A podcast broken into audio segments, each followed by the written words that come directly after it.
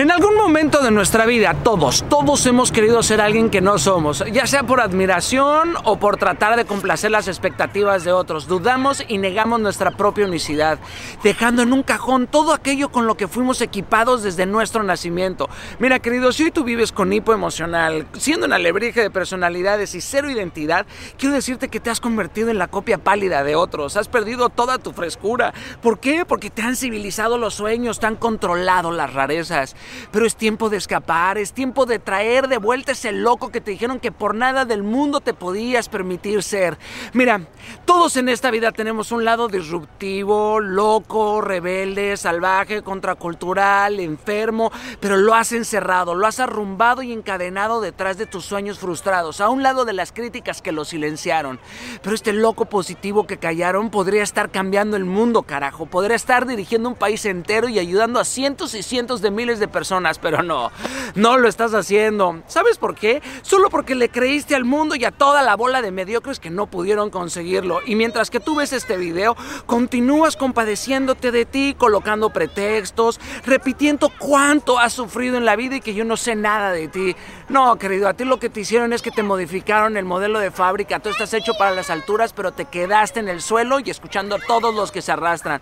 Y todo porque te apenan que te llamen loco, pobre tonto, pobre ridículo pobre tonto soñador, y te has logrado convencer de que debes de vivir en el sótano de la vida. Es el miedo a ser llamado así que no te permite cambiar de trabajo, de carrera, de ciudad, de situación económica. No, no vaya a ser que te vayan a decir que no sabes lo que quieres, que eres un absurdo, que eres un ridículo. Mira, hay hombres que son capaces de conquistar países completos, sueños, mujeres, éxitos, compañías, pero no son capaces de conquistarse a sí mismos. Este mundo necesita más soñadores y menos realistas más creativos e innovadores, menos criticones y envidiosos.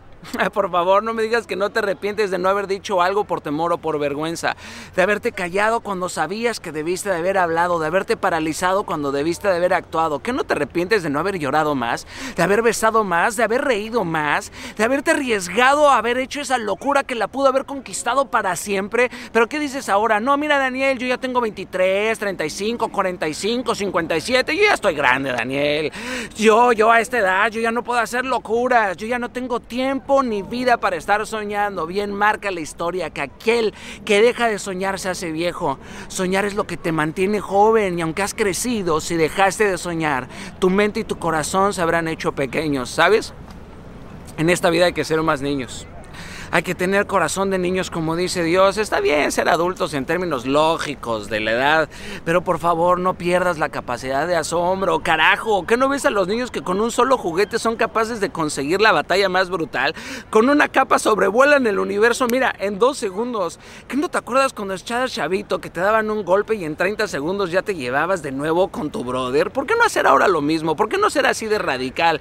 Claro, no, es que si lo hicieras ahora te dirían cobarde, de débil, falto de carácter. Vivimos en un mundo del revés. Somos nosotros quienes hemos modificado todo. Este mundo, este mundo no se trata de gente buena, ni de gente perfecta, ni de gente correcta. Se trata de gente con carencias, pero que decidió cambiar su pronóstico. ¿Por qué? Porque ensanchó su mente. El mundo, el mundo se trata de gente efectiva, de gente hambrienta, hambrienta de luchar, de conseguir, de dar, de servir, de amar y de conquistar, pero sobre todo de colonizar. No sirve nada conquistar y no colonizar, de trabajar, de amar, de impactar. Te han llamado hambriento. Bien, bien. Jamás dejes de tener hambre. Mantente hambriento. Y que Dios te bendiga muchísimo.